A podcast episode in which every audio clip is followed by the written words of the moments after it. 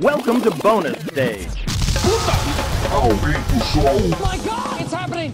vai começar o Bônus Cast, o podcast do Bônus Stage. Tá pegando fogo, bicho! Y'all ready for this?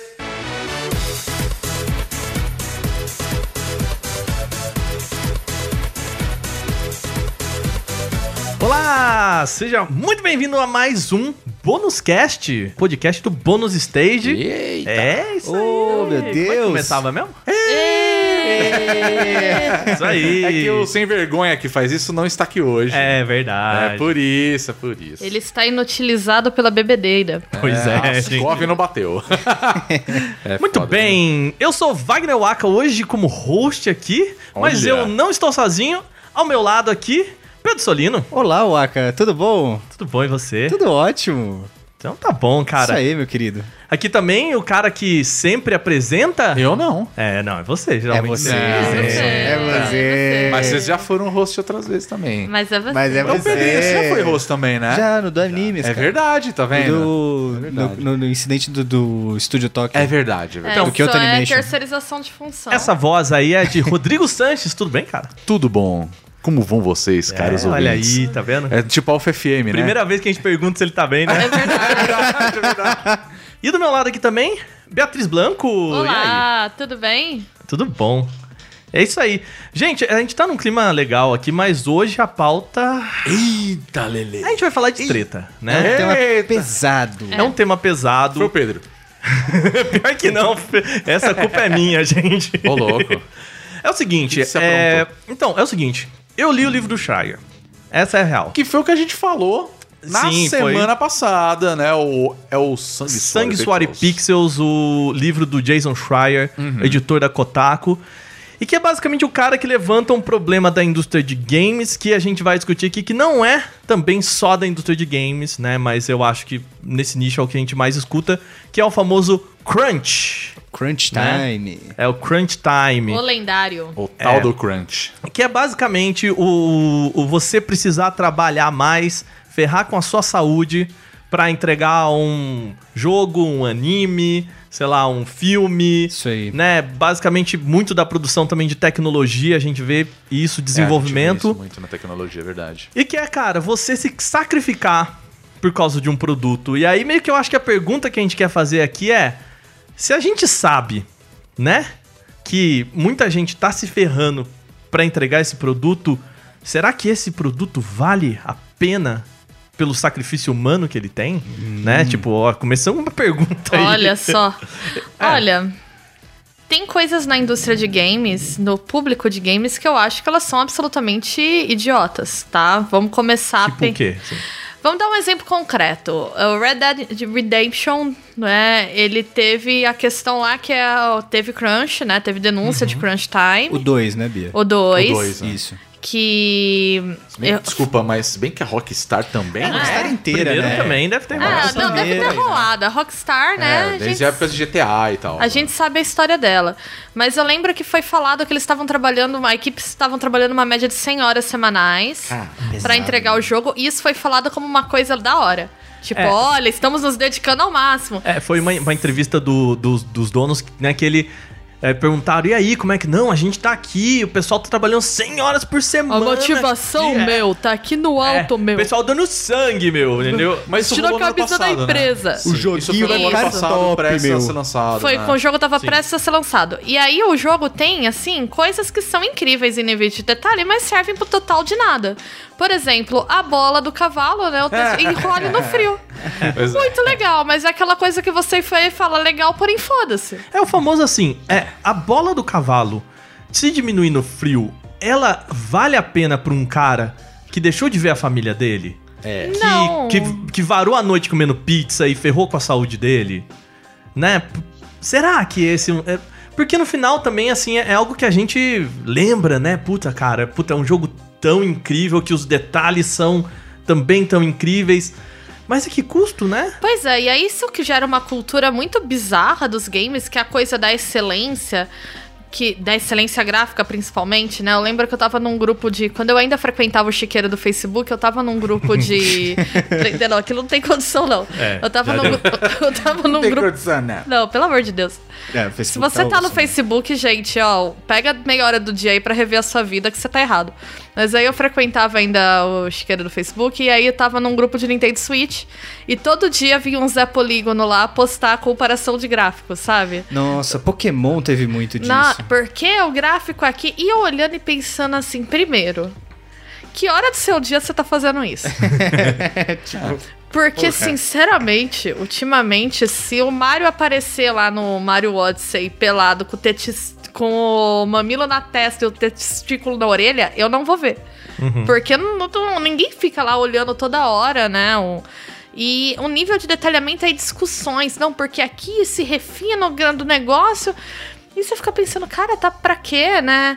Então eu acho que tem muita coisa que realmente precisava ser revista, assim. Eu acho que o testículo do cavalo no Red Dead Redemption 2 é o auge. Sim. Ele é emblemático, porque é uma coisa muito estúpida. Ele é muito simbólico mesmo. É, ele é muito idiota. E aí, quando eu vi a galera falando disso, falando, uau, que máximo, eu só cons- conseguia pensar, a gente chegou num nível de imbecilidade que a gente tá valorizando esse tipo de coisa, Sim. assim. Mas aí você até tá falando dessa questão. é, Eu acho que é um papo muito. Muito desses mil grau da vida, né? Que os caras gostam de fazer a comparação.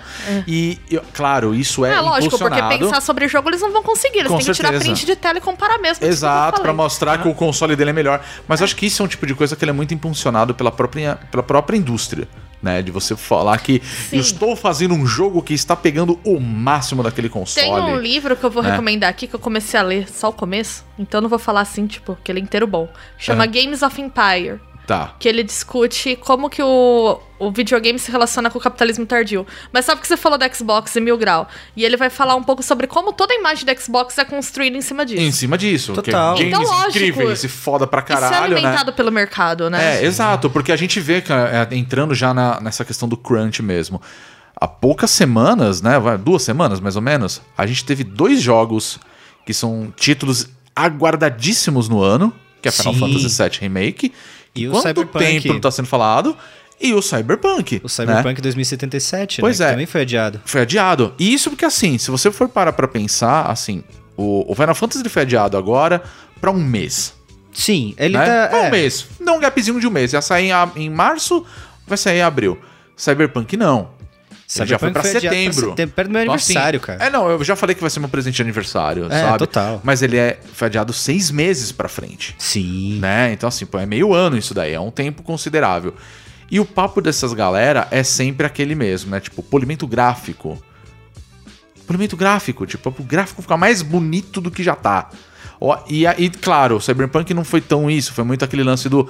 Ah, vai ter também, ou a gente tá fazendo isso porque tem algumas coisas, talvez da jogabilidade, da- das coisas. Acho que algumas quests precisavam dar uma, poli, uma não só, revisada no poli- texto. não só polimento gráfico, assim, uma questão da programação. Mas existe o polimento também de gameplay. né? Exato, do Também gameplay, é um- da interface, É, né? e nem da, todo polimento é do- inútil. Da, do, É. da- do código, vamos falar assim. Mas né? eu acho que tem um problema a indústria também de querer trabalhar com projetos muito ambiciosos com equipes que são menores do que deveriam ser, né? Sim, e por isso sim. que acaba. E- É que me faz pensar, sabe no que, por exemplo, essa galera, por exemplo, que teve esses dois jogos adiados. De um lado a gente tem a, a CD Pro- Projekt Red, que já teve muitos relatos de crunch. Não, é- na ela é época, né? conhecida Ela é por conhecida, Ela é conhecida por exato. isso. Por isso. Né, Você pega The Witcher, que, claro, é um jogo incrível, maravilhoso. Eu amo The Witcher 3. Mas a gente não pode ignorar o fato de que muita gente fez crunch pra esse jogo ser lançado. E, e como é que esse. Como é que isso reverteu pra essas pessoas? Tipo, eles tiveram aumento? Eles tiveram. Eles receberam uma porcentagem do valor arrecadado do jogo? Porque essa galera botou a mão na massa pra esse jogo sair. e isso, eles, eles, eles ainda tiveram sorte, né? Porque o jogo é bom. Tipo, eu acredito que Cyberpunk e Final Fantasy vão ser jogos muito bons.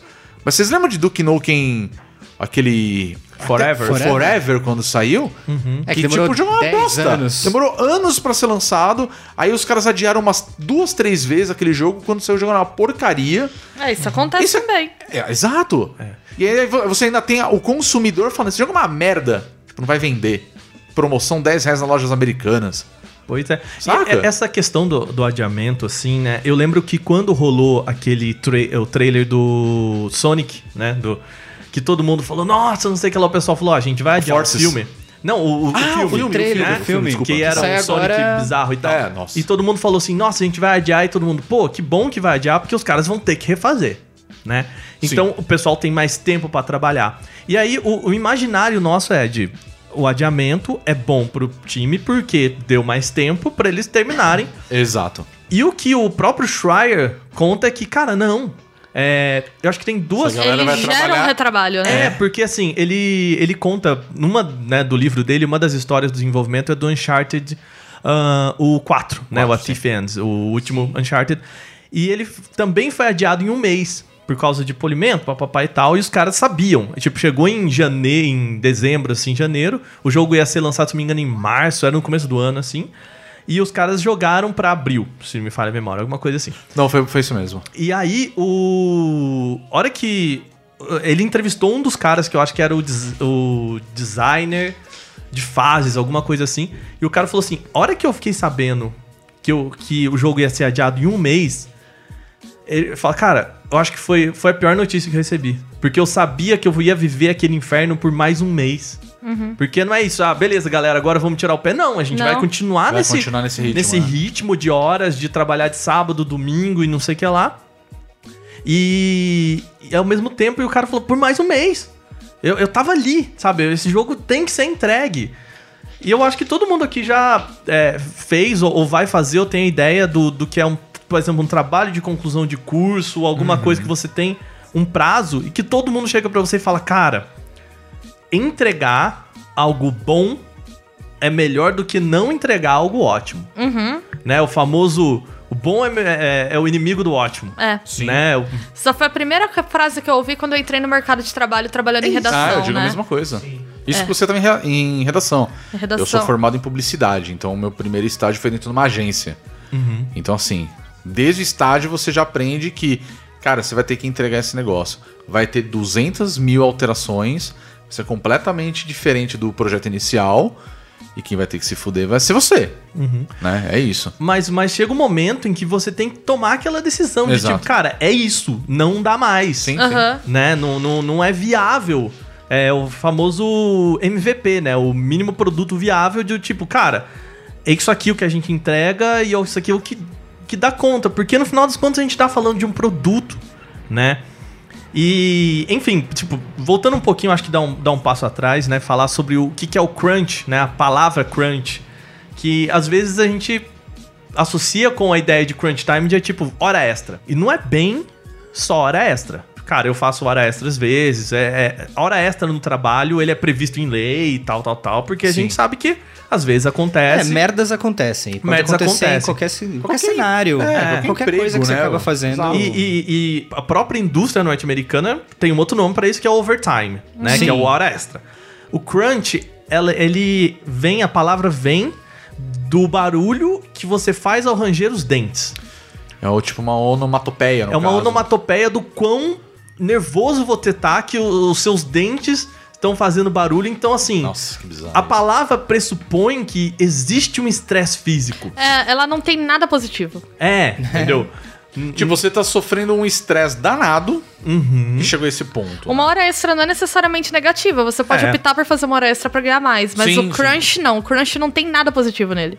E, e existe um outro problema da, da indústria, principalmente norte-americana. No caso, por exemplo, do The Witcher, do Cyberpunk, isso não acontece porque a lei polonesa ela protege mais.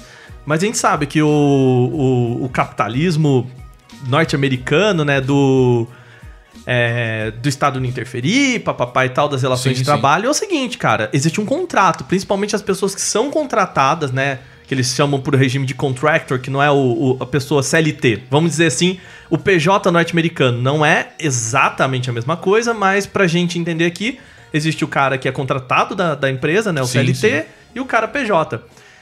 E o cara PJ, ele trabalha hora extra e nem sempre isso tá previsto no contrato, ele vai receber por isso. Às vezes existe um acordo de, ah, se o jogo receber, é, por exemplo, o Dragon Age Inquisition, os caras, o Jason conta que se o jogo recebesse pra cima de 86, se não me engano, no Metacritic, todo mundo ia ganhar um bônus. Os investidores falaram, então galera, mete pau aí pra gente fazer o jogo mais perfeito. O jogo terminou com 85 no Metacritic. Caraca, velho. Ninguém Nossa, recebeu sério? bônus, assim. Ninguém. Então, cara. Mas eu acho que isso, não, isso é uma Isso filha é- da putagem E é uma injustiça do caralho, cara. porque o, o jogo é muito bom. Eu comprei o PS4 pra jogar esse jogo. É, isso não tá condicionado exatamente à qualidade do É, jogo. porque eu acho que é É, muito o- opinião mesmo, né? O Metacritic. O que é o Metacritic, cara? É, é, Não é nada, sabe? E, e no final do, do dia, assim, é, é, Inclusive, existe um, um documentário que tá no YouTube, né? Que é. Ah, eu não lembro qual que é o nome dele. Que é o documentário sobre o desenvolvimento do God of War. Né? Ah, sim. que tá no YouTube é. da Sony e tal, tem legendas em português e tal. Aham. E de certa forma, pelo que eles mostram, foi produzido pela Sony. Então quer dizer que não é um documentário que quer falar mal do desenvolvimento do Pelo jogo. contrário, pelo contrário, né? demais, né? O Chega jogo o- incrível. Chega um momento que o, o- a gente tem o Cory Barlog, né, que é o grande, o, o, o diretor principal do jogo, né, o cara que de- que pensou toda a ideia. Aham. E ele começa a levar o filho dele pro, pra, pras gravações e tudo mais. E o filho dele começa a fazer umas- umas- uns questionamentos pra ele, assim, de tipo... Por que, que a gente tá aqui tanto tempo? Né? Chega um momento que a... a- eu não lembro o nome da, da moça lá, que é a, meio que a chefe dele, né? Que é da diretora do estúdio. Tem que demitir uma galera... E ela fala sobre esse estresse e a galera vai entrevistar ela no carro e ela fala assim, tipo, cara, agora eu não consigo. Tipo, eu- eu- eu- nessa semana eu não consigo fazer isso. Eu não consigo olhar pra essa câmera e com. Tipo, você vê que a mulher, tipo, ela não vê o filho dela. Ela. Cara, ela tá devastada, assim. É um nível de, de tempo, de trabalho, de entrega pra aquilo que. Um- um- uma produção, um filme, um documentário que, teoricamente, é chapa branca, tá mostrando. Sabe? Então, cara, não é saudável. E a partir do momento que um documentário que a chapa branca tá mostrando, mostra que isso é normal. Sim, e a gente tem uma questão da indústria cultural que ela é muito bizarra no geral, não só no videogame, mas eu acho que no videogame pega bastante porque é uma mídia relativamente nova, né? Que é o lance de você achar. A gente desvincula muito a ideia de produzir produtos culturais, produzir arte, mídia de trabalho. Sim. Então, no- quem, eu cursei mídia, né? Eu cursei estudos de mídia, eu cursei uma faculdade que era associada à faculdade de artes, né? Ficava no Instituto de Artes da Unicamp, eu fiz mediologia. E eu lembro que muitas vezes as pessoas, quando queriam falar do meu curso, pessoas que eram de fora e queriam dar uma zoada, dizia: Mas você não estuda, você só fica tirando foto e desenhando. Um clássico. né? Você só joga o dia inteiro, né? Exatamente. Designer por- só brinca de massinha na aula. né? É, não opa. se tem a ideia de que, por exemplo, desenhar é um trabalho. Inclusive, foi meu primeiro emprego, né? Sim, sim. E eu mesma não tinha muito essa ideia. Quando eu tava saindo da faculdade muito deslumbrada, eu ainda achava assim que eu era uma privilegiada porque eu era paga pra ser assistente de animação e desenhar por horas. Sendo que eu tinha dores, porque eu tinha que fazer traço final pra um filme longa-metragem, que era o que eu tava trabalhando na época. E é um trabalho exaustivo, né? Era um volume de desenhos grandes que eu tinha que fazer pra produzir uma cena tal.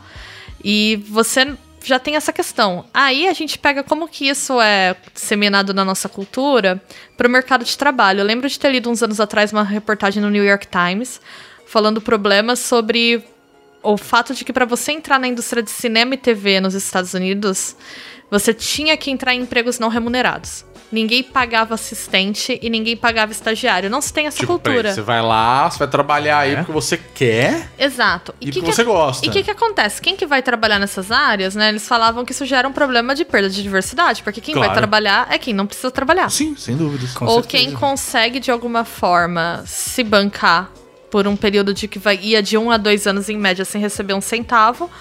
Ou quem, tipo, se fodia muito se endividando pra entrar nisso e já começava a carreira profissional com uma dívida gigante. Então, é, isso é. E é aí aquele discurso do privilégio, né? Por isso que algumas áreas, por exemplo, a moda também tem muito essa cultura. De você entrar sem trabalhar. Tem um- sem tem ser um- pago, né? No, no jornalismo tem um certo curso nome da empresa que você passa seis meses produzindo para empresa Eu tô rindo e que eu tô fazendo aspas com a mão aqui. Aham. E, cara, é isso, é você seis meses. É, sabe aquele A Procura da Felicidade? Sim. Do filme do Ah, Smith, sim. que a hora que ele chega pro cara, Sim. o cara, não, você vai fazer um estágio aqui de seis meses e tal, e ele, quanto eu vou ganhar? Não, você não entendeu. É. Aqui você tá aprendendo pra lá na frente você ganhar. E aí o cara se desmonta de tipo, velho, como assim? É, e, Né? e a ideia de que a empresa tá te fazendo um grande favor te contratando. É. Isso na indústria de games vai aparecer com, ah, todo mundo da nossa geração tinha o desejo de trabalhar com videogame, que é muito legal. Mas parecia uma profissão tão distante da realidade, né? Mas eu vou E te aí falar que você eu conheci consegue- muita gente, Que tá? tem esse discurso até É. hoje, gente da minha idade, com 30 anos nas costas, que eu já devia ter criado vergonha na cara e consciência de classe. Aqui eu falo mesmo. É, Isso já aí, cara. Ah, gente, pelo amor de Deus. O problema é tão sério na indústria de games que gente- Uhum. as primeiras tentativas de sindicalização são de dois anos atrás. Pois é. É. Vocês é têm noção louca, que a né? gente não tinha um sindicato? O trabalhador não era organizado nesse nível. E como todo mundo é autônomo, ainda é pior, né? Porque você não tem contratos muito sólidos. É. E aí tem esse discurso. Então o crunch, ele é colocado como uma cultura do uau, estou aqui me esforçando porque só os melhores vão ficar. E pra isso eu Uhum. preciso dar o meu sangue. E no fundo não é tão trabalho assim. Eu tô trabalhando com videogame, eu tô vivendo o meu sonho. E essa cultura é muito nociva. Isso é muito tóxico. nociva. É. É, então, o que eu quis dizer foi isso. Eu já vi muita gente que tinha esse, esse discurso e pessoas que foram pra lá e viram que o buraco é muito mais embaixo. Muito mais embaixo. E Eu, essas pessoas deixaram, elas, elas não voltam nunca mais pra, esse, pra essa indústria. eu lembro frequentemente de um professor que eu tive na faculdade de produção musical, que é um pro- uma área também que é bastante desgraçada, né? Que você ganha por projeto. Ele falava muito sobre o a cotidiano dele como produtor musical. E ele já tinha feito os projetos grandes, assim, tipo, já tinha feito Rock in Rio, pra vocês terem noção. Uau. E um- eu lembro que uma vez ele tava dando uma aula pra gente e ele falou um negócio que eu lembro muito que foi: viver de freela é muito legal. Quando você tem 20 anos, viver de freela é ótimo. Quando você tem 30 anos, viver de freela é uma merda. E Sim. quando você tem 40, viver de freela torna a sua vida miserável. E eu achava isso tipo, nossa, muito forte, mas eu já tenho 30 e eu não vivo de freela. E eu fico pensando quanto que eu sou privilegiada por não viver de freela. Segurança é uma benção, né? É uma benção. Sim. E chega uma idade que, tudo bem, com 20 anos é muito legal, você tá, não tem que se prender a nada. Mas chega uma idade que você começa a pensar no envelhecimento. Aos 30 anos, a É. possibilidade do envelhecimento ela vai ficando mais concreta. E eu imagino que aos 40 isso deva bater mais. Com certeza. E você não ter uma segurança trabalhista. Sim. Mas você falou do lance do freela, né? eu, eu- eu não precisa nem muito longe do, da questão do desenvolvimento. A gente- pô, eu sou designer, você também, né, Sim. Bia? Então, Já fiz muito crunch. Eu já fiz muito crunch também. Posso assim, falar e, a longamente. gente- e falando até de freela e tudo mais, eu particularmente não gosto de fazer freela. Claro que eventualmente você vai pegar um e tal, e vai fazer e é uma grana extra, é algo ok, né? Mas o, o problema é, eu acho que até se aplica inclusive a- aos jogos, à, tecnologia em geral. Você está fazendo um trabalho, você bota um valor em cima daquele seu trabalho. E tem pessoas que acham que é um absurdo o tempo que você vai levar, o preço que você está Você cobrando, coloca. porque na cabeça das pessoas é, é tudo muito simples, é tudo muito fácil. É um não trabalho. E elas não têm ideia Meu sobrinho do faz isso aí. trabalho. Exato. Meu sobrinho Mas faz. eu vou te falar uma coisa, é, entrando no lance de frila, eu cansei de passar por situação do tipo. Olha, eu quero fazer tal coisa, eu falo, cobro tanto. Ah, mas tudo isso, eu tenho um sobrinho meu que pode fazer pra mim, eu falo, então você fale pro seu sobrinho fazer. E eu acho que na Porque área... se você conhece o trabalho dele, você com certeza vai ficar Mas satisfeito. eu acho que na área dos games nem Né? é tanta questão Com de certeza. sobrinho, porque ainda é visto como profissões muito Ainda técnicas. é, com certeza. É a questão do. Ah, mas você é tão privilegiado de trabalhar aqui. E eu já trabalhei em muitas empresas que a galera achava que era um favorzão te dar um Sim. emprego. Então você vai ficar até as três da manhã? Você vai, já fiquei até as três da manhã, já fiquei até quatro da manhã, já fiquei até quatro da manhã, cheguei em casa, tomei um banho, dormi três horinhas e voltei pro trabalho, Pois sabe? é. E, e, e assim, uma coisa que é meio comum no, no livro do Schreier é a seguinte, que o cara, a galera falando, não, mas a, a gente nunca falou. E- existe alguns momentos em que eles falam, galera, a gente vai precisar de horas extras, a gente vai precisar de um crunch pra terminar esse jogo, mas em algumas outras empresas isso não nem era falado. É a, a cultura de tipo, cara, não é só não, não tocar no assunto, é estimular o contrário, porque é aquele negócio. Todo mundo aqui trabalha numa empresa e seu horário é das 8 às 6, bonitinho. No primeiro, na primeira semana você lá sai 6 horas, aí você olha pro lado, todo mundo, menos você, fica, Sim. fica Sim, lá. sim. Aí no outro dia você, tá bom, fica mais 15 minutinhos, aí que você começa a reparar que as pessoas olham estranho pra você, e, e nem que não olhem estranho pra você, você joga essa culpa em cima Sim. de você. É, exato. Eu já trabalhei em lugares que eu me sentia muito desconfortável de levantar no meu horário e ir embora. É, esse é um desconforto que eu não tenho mais. Eu acho que a maturidade. Sim, hoje em dia Ah, não mais. sem dúvida. A maturidade Sem dúvidas. faz isso Mas com você. com 20 e poucos anos, eu Com trabalhei certeza. em lugares que, assim, ser o primeiro a levantar era terrível. Então É. você ficava olhando, esperando se alguém ia levantar pra ir embora. E eu sempre chegava mais cedo. Chegava meia hora mais cedo, 20 minutos mais cedo, mas eu tinha muito receio de levantar. E quando você levantava no seu horário, as pessoas falavam, tá fazendo meio período, sabe? Aquela coisa meio jocosa. Mas é o que acontece comigo hoje. Isso é o que acontece comigo hoje. É, Por causa do meu horário de trabalho, na qual eu entro cedo, saio cedo. Uhum. E até porque tem um detalhe, né? Onde eu trabalho, eu tenho um, a minha estação de trabalho, vamos falar assim, Uhum. ela é compartilhada. Então eu Isso é saio. ótimo, inclusive. Para outra- Nesse caso é bom, porque assim, é a vantagem. outra pessoa trabalhar, Cara, se eu não sair. a outra pessoa não está trabalhando, sabe? Você é forçado a Eu sair sou seu horário. forçado a sair no meu horário. Então, assim, pra quem trabalha com imprensa principalmente, cara, é, ou com criação, que é o meu caso, eu acho que é um negócio maravilhoso. Mas ao mesmo tempo rola os caras que. as pessoas que sabem que você tem que ir embora naquele horário e vai rolar piadinha. Porra, meu período. Porque é a cultura da nossa área. É, exato. Mesmo exato. que você não seja aprisionado pela sua empresa, por isso que eu falo que é uma coisa que assim, a gente tem que começar a rever muito. Eu dou aula em cursos de publicidade, design, mídia no geral. E eu ouço histórias dos meus alunos de situações trabalhistas assim que são absolutamente bizarras. E eu brinco que eu, eu brinco que eu falo que eu vou fazer a doutrinação trabalhista com eles. Eu sou a professora que sento muitas vezes e converso com eles sobre emprego, sobre eles se posicionarem, e eles se sentem muito desempoderados porque eles precisam da grana, cara. Então, eles precisam desse dinheiro. Sim. E aí eles. Eu já vi gente, alunos falando pra mim: ah, professora, teve uma vez que eu trabalhei o dia todo, fui pra faculdade, assisti aula até 11 da noite e voltei pra agência. Porque eu via chegando mensagem no grupo meio que insinuando que eu não tava ajudando lá. E eu fiquei me sentindo mal. E isso é terrível. E você não tem muita defesa quanto a isso, É? porque eu falei, putz, você não deveria ter voltado, você era estagiário, você nem deveria ter trabalhado tanto. Ah, mas aí eu sou estagiário, né? Eu quero ser efetivado. É, eu, já fui, eu já fui esse estagiário que teve que trabalhar ninguém até tarde. falou, volta aqui. É. Mas É, ficou, ah, você que tá na vida é, boa, né? É, você que. E, e eu acho que, assim, no, no final das contas, é uma pressão que, que é tão normalizado, né? E quando eles falam, cara, a gente não fala pras pessoas e ficarem, não existe essa cultura. E, e a pessoa que, que é tá lógico, no topo, ela, tem tá- essa ideia de Não, merda sozinha. É, não existe essa cultura. É. E aí eu falo, não, não é só a gente chegar, é você estimular, criar mecanismos para que as pessoas precisem sair, que elas se sintam bem, que ela fala, beleza, aqui ó, tá aqui.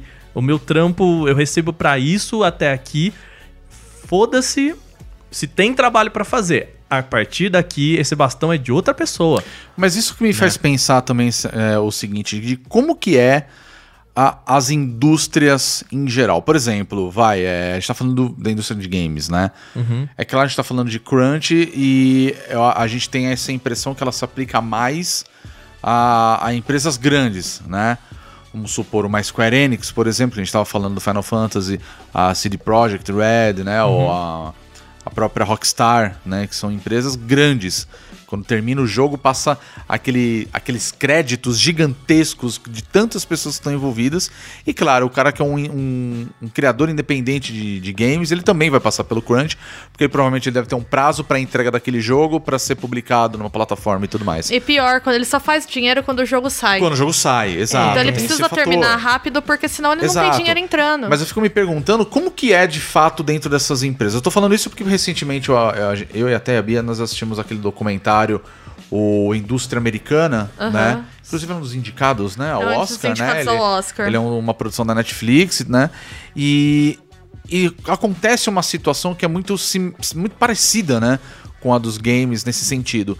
Que é ter uma indústria que saiu daquele lugar, entrou uma outra no lugar e aquelas pessoas estão trabalhando, só que ao mesmo tempo você tem americanos em solo americano trabalhando e tem chineses que foram falar uma maneira bem escrota, mas assim, chineses que foram importados para trabalhar na mesma empresa. Era uma empresa americana que faliu e aí ela é comprada por Isso. uma- um grupo chinês e eles trazem chineses. E aí tem um choque cultural, porque os chineses trabalham Exato. num crunch eterno, né? Esse é onde, é onde ia chegar, que o Bia falou. Tem a galera que trabalha lá o tempo todo. E o americano não, ele fala: não, meu horário é de tal horário até tal, e fim de semana eu tô de folga. Os caras, você tá louco? Tipo, pra gente é normal. Você não trabalha de fim de semana? Você tá reclamando? E eles falam, vocês É. têm uma vida boa, vocês têm folga toda semana, a gente tem uma folga no mês.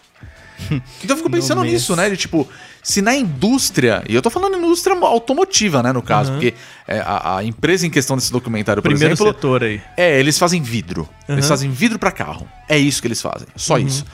Agora imagina num game, você que é programador, você que é o artista gráfico, modelador, programador, que seja, né?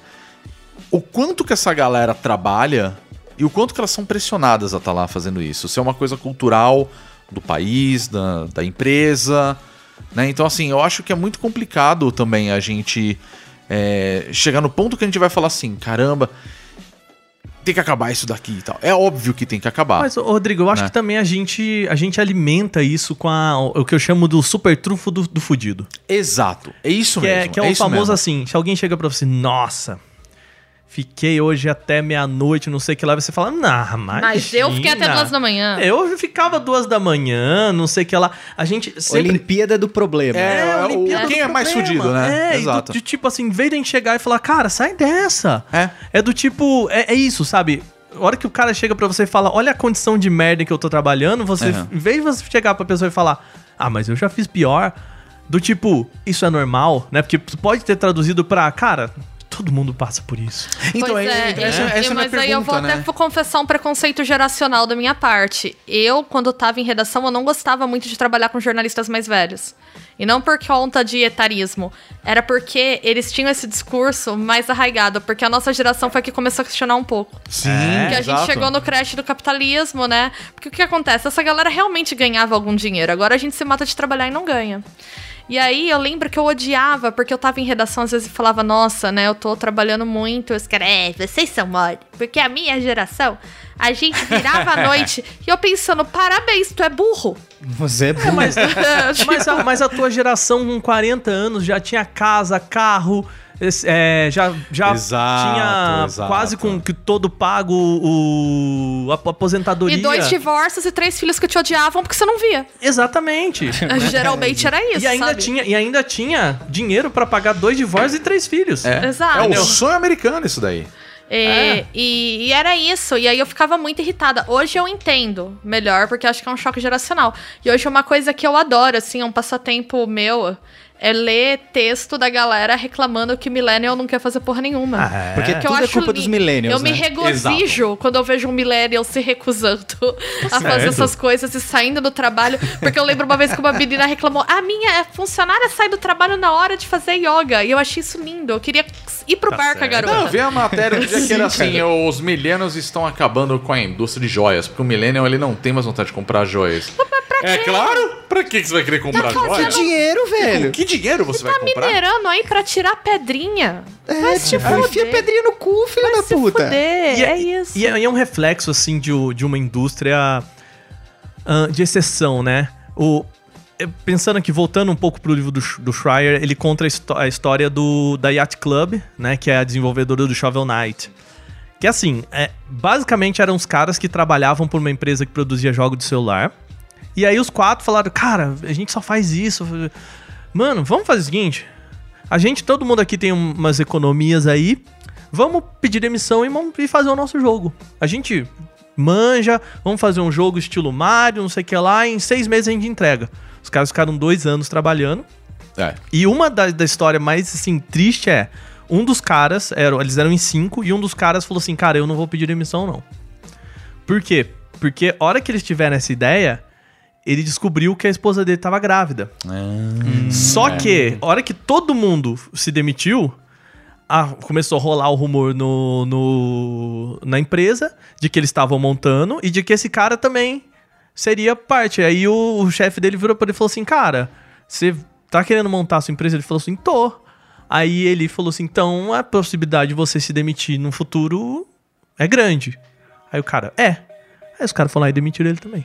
Puta merda. E o cara, tipo, e aí, e aí ele, ele conta no livro de tipo, cara, eu, tipo, ok, eu me vi no, no- na merda, porque minha esposa tava grávida, eu perdi meu emprego e, de novo, eles eram com. Era contrato, então o cara não tinha o seguro-desemprego. É, até porque a gente tá falando Né? de uma indústria norte-americana, É. onde os caras recebem pelo tempo trabalhado E abraço. não tem isso daí não, de tipo, pô, pegar um seguro-desemprego aqui, eu tenho o meu fundo de garantia e tudo mais, né? Apesar que aqui no Brasil tem uns babaca que acha que tem que acabar essa porra e depois vai ficar choramingando, que a gente sabe que isso vai acontecer. Estão convidados a viver sem tudo isso. É. Exatamente. Exato. Vamos para um país tipo o Japão, por exemplo, que É. tem a indústria da animação, dos animes, É, exato, é outro é rolê também, cara. horrorosa. Pois tipo, a gente tá falando aqui de PJ e CLT.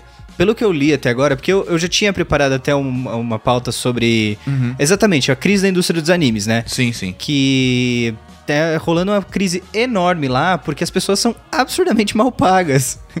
E no Japão, né? Que a gente tem aquela impressão que todo mundo ganha bem para caralho, né? Dentro Aí uma o... indústria, né? é, lá no Japão, por exemplo, é, pelo que eu vi até agora, eu preciso continuar pesquisando, né? Uhum. Mas 90% dos contratos são o que equivalente nosso ao PJ. Não, praticamente não existe CLT lá, é muito raro. E principalmente para os empregos de base, né? Que, por exemplo, o animador que tá lá dando suor e lágrimas para fazer o anime toda semana, esse cara é o mais fudido. É o mais fudido. Eu fui fazer, eu achei uma tabela em ienes da- dos salários médios de entrada de cada uma das profissões do processo de animação, desde dire- produtor executivo e chefe de animação até o animador básico. O animador básico, por volta de 20 anos de idade, ganha 10.500 ienes. Isso, na cotação atual, é tipo 400 reais por semana. 400 reais por semana É um vezes salário 4 mínimo. é um salário mínimo. Salário mínimo, né? Pois é. Tipo, mano, o, o cara trabalha. Pois é. pelo- Teve gente que morreu de overtime. Teve um animador de Naruto que morreu aos 52 anos porque ele foi tirar um cochilo depois de trabalhar por, tipo, tri- quase 30 horas Nossa, é seguidas. surreal isso. e morreu. É, jeito. dentro, a gente, tá, a gente tá falando até do lance do, do Japão e tudo mais. Eu acho que no Oriente em si, né, eu acho que tem muito isso, né? Dos caras trabalharem a ponto de, de morrer de estafa. E é interessante É, como essa né? indústria se retroalimenta, né? Eu gosto muito de um livro do Lipovetsky que chama A Estetização do Mundo. Viver na Era do Capitalismo Artista. Em que ele fala que esse auge que a gente tá tendo das profissões de- ligadas a design, arte e produção de mídia vem do fato de que nunca se trabalhou tanto, né? Nesse estágio do capitalismo tardio que a gente vive, a gente trabalha muito. Porque a gente não trabalha mais as oito horinhas. Mesmo quando você consegue sair do seu trabalho depois de oito horinhas, você ainda tem o WhatsApp, você ainda tem o seu segundo emprego, você tem o seu projeto Nossa, pessoal Teu frila. teu frila. E por isso a gente consome mais conteúdo cultural também, porque ele vai falar. E a gente também não tem uma expectativa de construir um patrimônio a longo prazo. Quem aqui acredita que vai conseguir comprar uma casa com 30 e poucos anos? né? Ninguém aqui tem essa expectativa. Exatamente, né? Era uma... Risos, risos. As gerações anteriores tinham essa expectativa de construção de patrimônio que a gente não, não tem. O Tinha dinheiro quase uma certeza, né? uma Bia? quase uma certeza, né? Uma pessoa com a minha idade de 32 anos que não tem, eu não tenho um carro e eu moro de aluguel. Eu seria um total fracasso na geração dos meus pais. Sim. E hoje eu sou uma pessoa razoavelmente bem sucedida porque eu vivo da minha área e tenho estabilidade. né? Famoso, eu sou cedido porque eu pago meus boletos. É meio que Exatamente. isso, né? E é isso. E eu não tenho expectativa de construir um patrimônio grande a longo prazo, né? Porque ninguém tem. E aí, essa falta de expectativa, de projeção de futuro, fora o fato de que a gente trabalha muito, né? A tese do Lipovetsky é que com isso a gente virou mais hedonista. Então a gente viaja mais, a gente viaja bem mais que a geração dos nossos pais. Porque nossos pais sabiam que se eles não fossem pra Disney, eles compravam uma casa. A gente sabe que se a gente não for pra Disney, a gente não vai pra Disney. É, é isso aí. É, só isso. Você não vai comprar uma casa com o dinheiro que você. Então, a gente vai. A gente viaja mais, a gente vai mais em restaurantes. E tudo isso foi gerando. A gente consome mais filmes, a gente vai mais ao cinema. Porque esses sacrifícios não fazem sentido pra gente, porque a gente sabe que eles não vão acarretar numa construção de patrimônio Sim. a longo prazo. Sim. E com isso, né, com essa cultura muito hedonista, se cria a necessidade de crunch porque você tem que consumir mais produtos culturais. Então a série que sai do Netflix, você não vai desgostar ela durante uma semana. Você vai ver ela em dois dias, você vai querer ver outra. O jogo, você vai zerar o jogo de 100 horas em um mês e você vai querer outro. Então a gente consome muita mídia porque a gente trabalha muito. E a gente trabalha muito porque a gente consome muita mídia, entende? Sim. É uma coisa que vai se retroalimentando. É, e tem uma, uma questão do, do processo criativo e do desenvolvimento que ela tem um tom pessoal, né? Então, assim, eu- dentro do, do próprio livro do, do Schreier lá, a história do Stardew Valley, né? Pensando assim, de tipo, cara, a gente tem a, a grande empresa, a empresa de amigos e a- o cara sozinho desenvolvendo, né? E o cara se auto-impõe um crunch, assim, de tipo, ele, cara, eu acordava porque eu precisava entregar esse jogo. O valor pessoal dele tava atrelado àquilo, né? Aquilo, e assim, a história dele, basicamente, a, a esposa dele bancou três anos da vida dele, porque ele fazia zero dinheiro, né? E, e pensando na possibilidade de, de ter dinheiro com o jogo dele. Tipo assim, cara, arriscando, porque podia É dar. uma aposta que podia dar muito errado, né? É, e, e a esposa dele, não, beleza, vai, eu pago as contas, tranquilo. Ele chegou a trabalhar de lanterninha de cinema por uma época também, quando apertou mais a grana. E. Mas ele fala, cara, eu, eu, eu tive estafa. E ele não tinha chefe, ele não tinha cliente, ele não tinha. E eu penso, cara, por quê? Né? Porque ele falou, não, porque o jogo ainda não tá bom. Eu ainda preciso. Não, ainda não tá bom. E todo mundo falou, cara, lança. Ele, não, ainda não tá bom. E aí, eu não sei, assim, até que ponto a gente.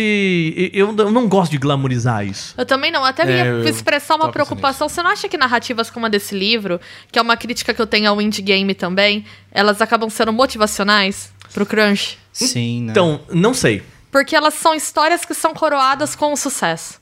É. Por exemplo, minha meu problema com o indie game é o The Move, que ele mostra o quanto é horroroso, mas ele tem uma narrativa de triunfo no final. É. Com o Braid, né? E aí com eu os três, acho né? Com os que Na verdade, com os três, né? isso gera a cultura do. Enquanto, três, trabalha não. enquanto eles Um dormem. dois e meio. Eu diria dois e meio É. com indie game. É porque, assim, a história do Phil Fish ainda é uma história de. Ele conseguiu fazer o nome dele. É, não, e, e é uma Sim, história de, de um cara de um cara acreditando, sabe? Sim. Ele foi o único É. que não pulou fora. E ninguém- em, nenhum em nenhum momento as pessoas questionam que o jogo é bom. Fez um jogo bom. É. Sim. Ele é que teve depois ele teve várias críticas e aí ele pistolou e falou: É, Eu tô fora. também, E abraços e, e nunca mais voltou. Depois trabalhando assim, né? tanto, acho que o cérebro vira Ah, poder. isso com Ninguém certeza. tem Não, inteligência emocional naquilo E lá. ele foi, ele foi um dos pivôs do Gamergate também. Teve. teve Foi, É. foi. Sim, ele. Aconteceu muita merda com o Não, não, com Fish, né? Então. com certeza. E eu acho que é isso, que aí eu vejo esses filmes, eu fico que, ah, isso aí até que ponto isso não vira a narrativa do trabalho enquanto eles dormem, trabalho Uhum. enquanto eles se divertem. E, e isso me, me preocupa também, né? É uma, é uma crítica que eu faço. Que eu, assim, eu não sei se eu faço ao livro do Schreier, porque ele, como jornalista, é um dos poucos caras que ativamente fala sobre isso. Eu gosto muito do trabalho dele, Né? inclusive. Mas eu acho Na que o verdade, livro... a galera adora criticar o Kotaku, mas o Kotaku faz um bom trabalho, tá? É, no... Com certeza. Diversos aspectos. E, mas ao mesmo tempo, assim, eu vejo que o, o Schreier, ele pôs nesse livro um distanciamento que eu não sei se é se é, se é saudável. Exatamente. saudável, né? Porque assim, é... por outro lado, nem todos os jogos que estão ali triunfaram, né? Então ele Entendi. fala sobre, é, por exemplo, o Uncharted 4, que beleza, é um jogo, mas não é o melhor jogo, e ele fala sobre isso, sobre a questão dos caras, velho, a gente se fudeu e é um jogo que saiu, Médio. né? É, ele fala sobre Star Wars 13 e 13, que não, não- nem Foi cancelado, Foi né? cancelado. É, tem ali jogos que ele fala sobre Diablo, Diablo 4, Diablo, Diablo Não, três. é o Diablo 3 que é, também não teve um bom lançamento e ele conta esses perrengues assim. É, o Diablo 3 ele foi meio que revitalizado, É, né? Porque é. no lançamento foi bem ruim. Sim. E aí com as expansões que ele foi começar. É, é Eu exatamente acho que o assim. Diablo Parabéns. fez mais sucesso depois que ele teve a portabilidade para outros consoles. Sim. Também- né, com a tam- versão completa mesmo. Também faz parte da narrativa. Sim, e do que do próprio lançamento em si, né? Sim. Mas- Eu tava lá no lançamento, porque eu adorava o jogo. Mas eu lembro quando rolou isso. E tipo, eu falei, nossa, caramba, tipo, os caras ainda estão. Mas foi isso, foi essa tentativa maluca dos caras quererem, né? Tirar mais uma gotinha ali, espremeram Sim. mais ali, né? Ele faz essa pergunta pra basicamente todos assim, cara, e- mas e por que que teve crunch? Né? É, é- é, obviamente a pergunta não tá no livro, mas a resposta induz, né? Você percebe que é essa ele faz essa crítica. E a maioria das pessoas falam, olha, cara, processo de desenvolver games é um processo que envolve muita iteração, né? Não confundir com interação, que é você testar uma ideia, e, e- e modificando, né? O que os coaches gostam de falar de pivotar, né? De você testa uma ideia, puta, cara, aqui não tá, a gente tem que pensar em outra coisa. E às vezes esse, pro- esse processo de, de, de criação, você não pode podar processo de criação, porque ele é um processo de criação. E ele consome tempo, né? ele consome Esse tempo, tempo. tem que estar previsto no Sim, desenvolvimento. sim. É. Então, assim, cara, testamos essa ideia, não funcionou. vamos pra próxima ideia. E se, cara, 20 ideias não funcionarem, o cronograma continua o mesmo. Essa é meio que a desculpa de quase todo mundo pra quem ele pergunta. Ele fala, cara, o processo de desenvolvimento é um processo iterativo. Ok, eu entendo esse argumento, mas eu continuo achando que isso é um erro de gerenciamento. Exato. Eu Sabe? acho Tipo- que é. Eu lembro que uma vez que eu fiquei até tarde no trabalho e uma chefe minha me falou um negócio que me marcou bastante. Que ela falou assim: por que, que você ficou até tarde? E aí eu expus os motivos. E de fato tinha tido um problema de distribuição de função lá que gerou um acúmulo. E ela falou: eu não gosto que o funcionário fique até tarde, porque eu acho que quando alguém fica até tarde, ou o funcionário é incompetente porque não deu conta, ou eu sou uma gestora ruim. Eu fui incompetente porque eu não te passei uma tarefa de acordo. Então, eu acho que fal- há uma incompetência na gestão, né? Uhum. Que gera. É, eu ia fazer justamente a pergunta. Ok, nós sabemos do que se trata o crunch, mas como a gente pode evitar? Então, mas eu- eu não sei se é planejamento. Porque assim, eu entendo o cara chegar e Aham. falar assim. Tem, teve exemplos lá dos caras falando, cara, a gente tava testando, por exemplo, o Dragon Age Inquisition. A gente aprendeu a mexer com a Frostbite seis meses antes do jogo ir ser lançado, no cronograma que a gente tinha apresentado. Então, assim, de duas uma. Ou, cara, não bota uma data de lançamento no seu jogo que não seja, tipo, pra daqui quatro, cinco meses. E, por outro lado, Rodrigo, eu acho assim, cara, se as empresas exatamente se importam com quem tá trabalhando pra elas, vai fazer diferença realmente se esse jogo, em vez de sair esse ano, sai ano que vem? É, eu acho É. que tem uma questão do marketing do hype, né? De É. ficar gerando aquela expectativa e tem que sair, tem que ter data de lançamento. E isso também é toda uma questão da indústria que é muito grande, né? É, porque pra empresa, assim, eles fazem uma conta, né? No livro do Schreier é o seguinte: de 10 mil dólares por mês funcionário. Né, na empresa. Assim, obviamente que não é todo mundo ganha 10 mil dólares, é a média que eles fazem de toda a equipe, Sim, sim. né? Alguns ganham menos, alguns ganham mais. E então o cara fala, sério, se a gente tem um orçamento de 120 mil dólares, eu tenho grana pra pagar uma pessoa por 12 meses É. né? E, cara, 120 mil dólares é um. Já é uma grana, né? Sim. Então, assim. O, o, o ponto no final da- da- das contas é: se a indústria quer fazer o jogo e ela quer que essas pessoas se sintam. Ela precisa ou entender que esses jogos podem atrasar, que esse orçamento ele precisa ser maior, prevendo atrasos, ou a gente aceita a ideia de que pagar 60 dólares no jogo não é mais viável.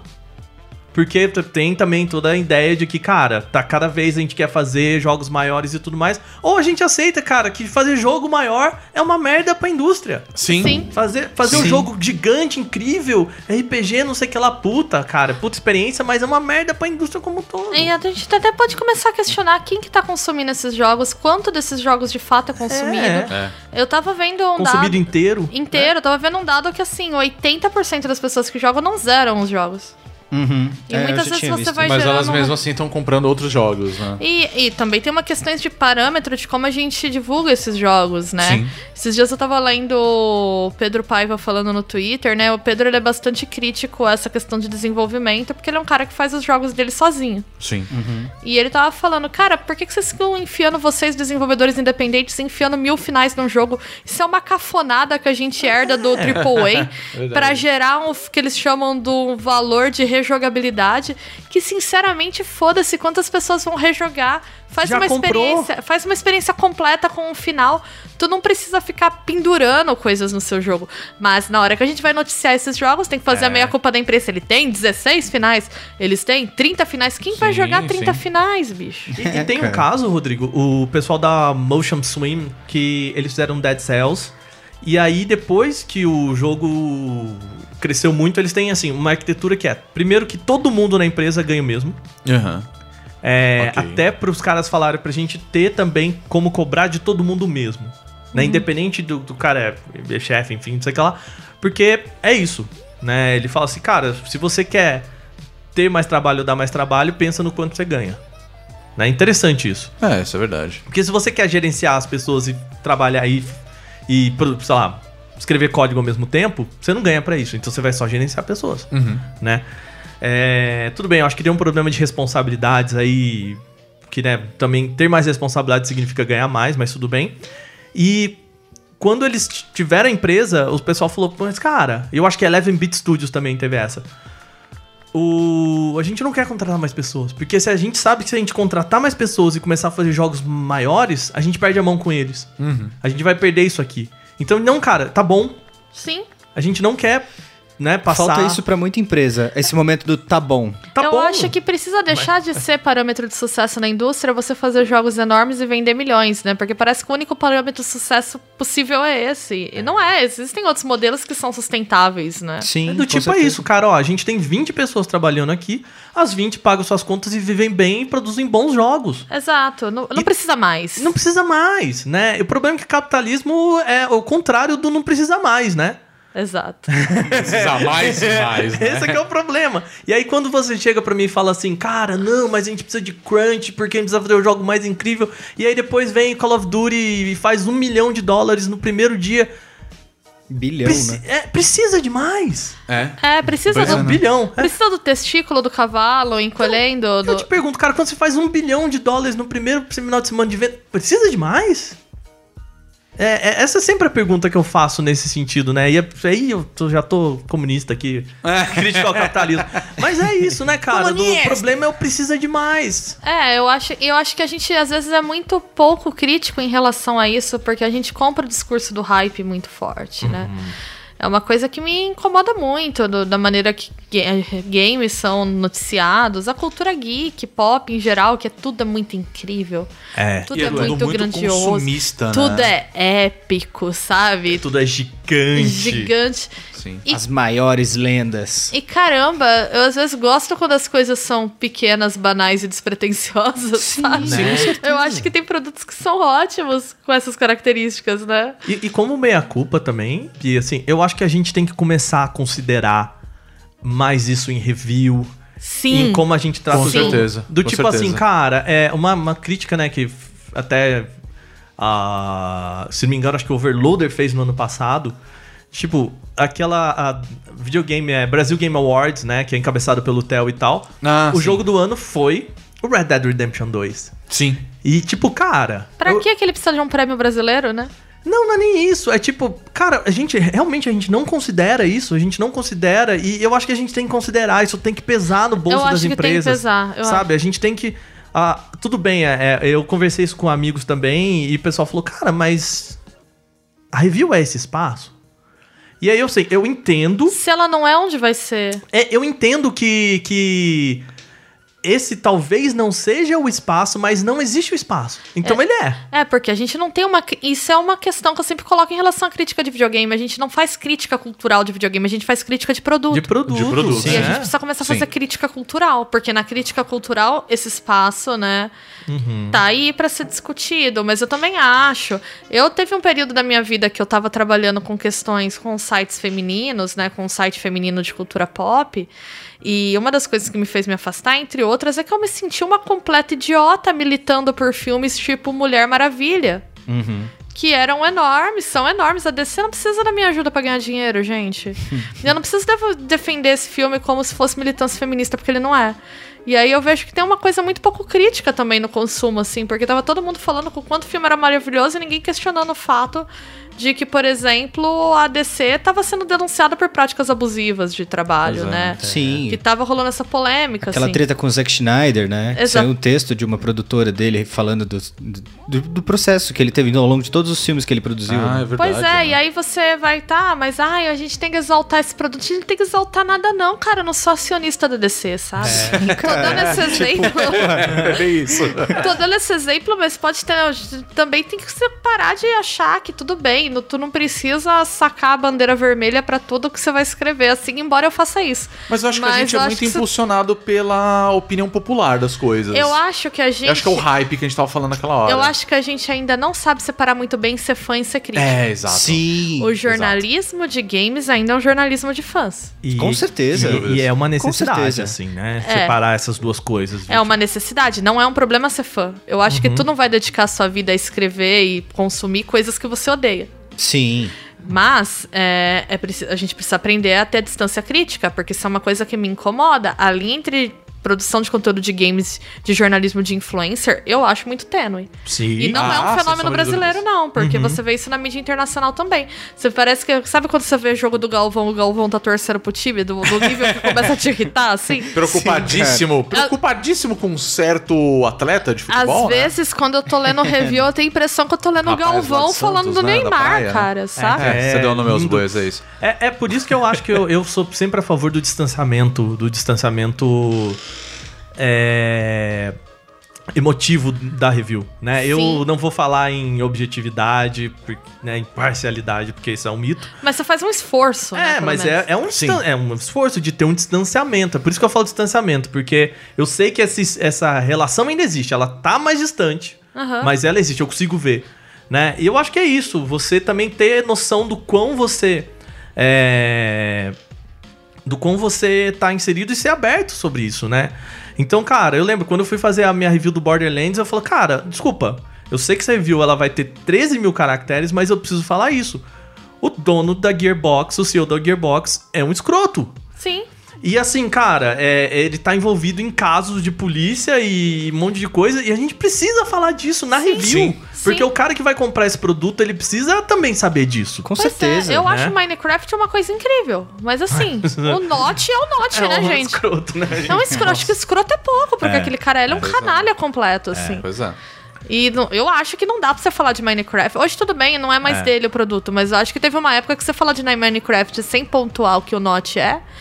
Até com música. Eu adoro Pantera. Eu não Nossa. consigo mais ouvir Pantera não- sem pontuar que Sim. o Fansão é um nazista. É, sim. É, não, é Se ele grita white power no palco. E eu acho que qualquer jornalista que reporte Pantera sem falar isso tá sendo irresponsável. Pra cacete, com Né? certeza. Pois é. Então, assim, É, aquela famosa história. Você pode gostar do produto final, entregue, lindo, maravilhoso, mas a gente não pode ignorar esse tipo de situação. Você tem que saber pra onde seu dinheiro tá indo. Exato, exato. É. E eu acho que. e- Então, é assim. No fim das contas, a gente vota com o nosso dinheiro. Né? É. E assim, tudo bem, eu não tô falando pra você, ah, cara, não compra o Red Dead Redemption 2. boicota aí, vamos boicotar. Não, é, não eu isso, também, não é mas assim, cara, mas tenha consciência, sabe? De tipo, beleza, é, jogou e tal, é incrível, papá, nossa, que incrível, é a melhor experiência do mundo, mas assim, cara, teve moleque que deixou ver o pai por causa disso. Hum, tem É, gente sabe? que deve estar doente. Tem gente que. Sei Tem lá. sequelas, talvez, disso, Sim, né? sim. É. Porque E- é um é um estresse pós-traumático, né? E no meio, É. assim, teve uma matéria da Polygon falando sobre o quanto grandes nomes da indústria de games tá pulando fora. Cara, o Sakurai, o criador do Smash Bros, ele tem que tomar infusão na veia pra poder mexer o braço pra jogar videogame. E você acha que. Então, é isso. E a galera tá lá, ê, mais boneco no Smash. Vai ficar seis anos aí fazendo mais boneco. Nossa, eu me senti péssimo quando eu descobri É, isso, porque eu, eu- adoro Ah, Smash. Eu Desculpa, acho uma cara, eu imbecilidade. acho uma Eu- imbecilidade. Eu, acho uma imbecilidade, né? Eu acho que é uma violência muito grande isso daí. Total, cara. sim, sim. É, gente. Bom, É o crash do. É o, a crise do. A crise do crunch. Ah, É o crise crash do, crunch. Pois é, cara. Pois é. Bom, é, a gente falou aqui sobre a indústria. Mais uma vez, né? Nós, todos gostamos da indústria. E eu acho que é a gente já falou isso até nesse podcast. O fato da gente criticar é um, um fator do quão a gente gosta. né? Sim, claro. Sim. Ah, o próprio site nasceu pelo fato de nós sermos fãs, né? Como a gente tá falando E, agora e há pouco. sinceramente, assim, é, a gente tem que entender também que os processos precisam ser saudáveis para que todo mundo saia bem disso, né? Que se sinta bem com isso. Então, não sei, a gente precisa questionar aquilo que a gente consome sempre, né? Queria que também, pessoal, deixasse aí nos comentários, né? o- se, cara, isso, isso é relevante pra vocês, se já tinham pensado. É, e também, né, se, pô, agora vocês vão passar a pensar sobre isso também quando for comprar um jogo. Tudo bem, a gente não tá pedindo pra você ir lá e ler um livro antes de, né, comprar um jogo, mas, Fazer um vestibular antes. pô, dá um Google, né, cara? E Não, aí? mas é, tipo, Sabe? porra. O, o presidente dessa Três empresa que fez esse, esse jogo É. aqui é um cuzão? É um nazista? É um. E também eu acho que a gente Explorador. precisa botar isso, né, como, Sim. como imprensa e tudo mais. Sim. Beleza? É isso, né? Acho que é isso, É né? isso. Puxa. Hoje, Mas- hoje nós plantamos a sementinha do mal, hein? Pois é, Na não. cabeça foi- das pessoas. Sempre bom, né, assim. cara? Sempre bom. Sempre bom. Todo Gentileza. poder aos trabalhadores e crunch bom, só o chocolatinho. E pau no seu é. cu, Telltale. Paga seus funcionários, seus filhos da puta. verdade. Isso aí, né? é verdade. Ah, Verdade. ex-Telltale, né? Que agora voltou com outro nome. Não, É, não mas tá aí, na, tá aí na indústria vai ter nego pagando um pau, nervoso. Ai, E porque o Walking Dead bate. Paga funcionário, Paga filha da funcionário, puta. Bom, é isso. Então, antes da gente finalizar, só lembrando vocês, podem seguir a gente nas redes sociais. É. Né? Vamos lá, rapidão. Pedrinho, Facebook, Facebook.com.br bonusstage. muito bom. Rodrigo, Hum. o nosso Twitter. Arroba Gui Anderson. Não, quer dizer, é arroba BonusStageBR. BonusStageBR. Bia, o nosso Instagram. É o arroba bonus stage. Show. E também lembrando que a gente tem feito as lives na Twitch, né, cara? Eu e o Rodrigo estamos lá sempre. Opa, tamo lá. Terça, quarta e quinta, E né? aí, Waka, fala qual que é a nossa Twitch, Waka. A nossa Twitch é Bonus Stage BR. Isso aí. Final aí. E a gente não pode esquecer a nossa campanha no apoia.se barra bonus stage. Paga um café pra nós. Sim, vai lá. Sim, a partir de 3 reais você pode ajudar a gente a produzir conteúdos novos, mais relevantes. Mas quanto, Rodrigo? 3 reais. Três Três reais. Três Essa reais. piada vai ser pra Vai pra sempre. sempre. Só de raiva eu vou aumentar. Não, brincadeira. Não, a partir de 3 reais você. E claro, você pode dar o. Quanto você quiser, pode, né? né? Quanto seu coração mandar também, É lógico, né? Mas a partir de 3 reais você consegue ajudar a gente. E, cara, é uma ajuda tremenda pra gente. Essa Pois é a grande é. verdade. É, parece pouco, mas ajuda. Mas bastante. ajuda bastante e eu fico muito feliz as pessoas que estão ajudando a gente financeiramente, porque tá aí site pago, a gente tá conseguindo subir os podcasts e eu não sou vocês, meus companheiros aqui, se tá rolando um crunch aqui, mas eu acredito que não. Pois é. Eu tô com um pouco de fome. Rodrigo, depois Mas a gente isso é conversa. outras coisas. Já a gente conversa sobre isso. Só desligar o microfone aqui. Não, brincadeira, galera. Mas é isso daí, né? Apoia.se barra Ô. Bia, vamos fazer o sindicato. Nossa, o sindicato já chegou. Opa! Chamou? Comunista, comunista! Pois é, gente. A gente vai ficando por aqui. Obrigado a vocês que escutaram, né? Chegaram até aqui. Espero que vocês tenham gostado de mais esse podcast. Lembrando, semana que vem tem mais. E nós somos o Bônus Stage. Aê, bonito. Falou, galera, até. Falou, beijos.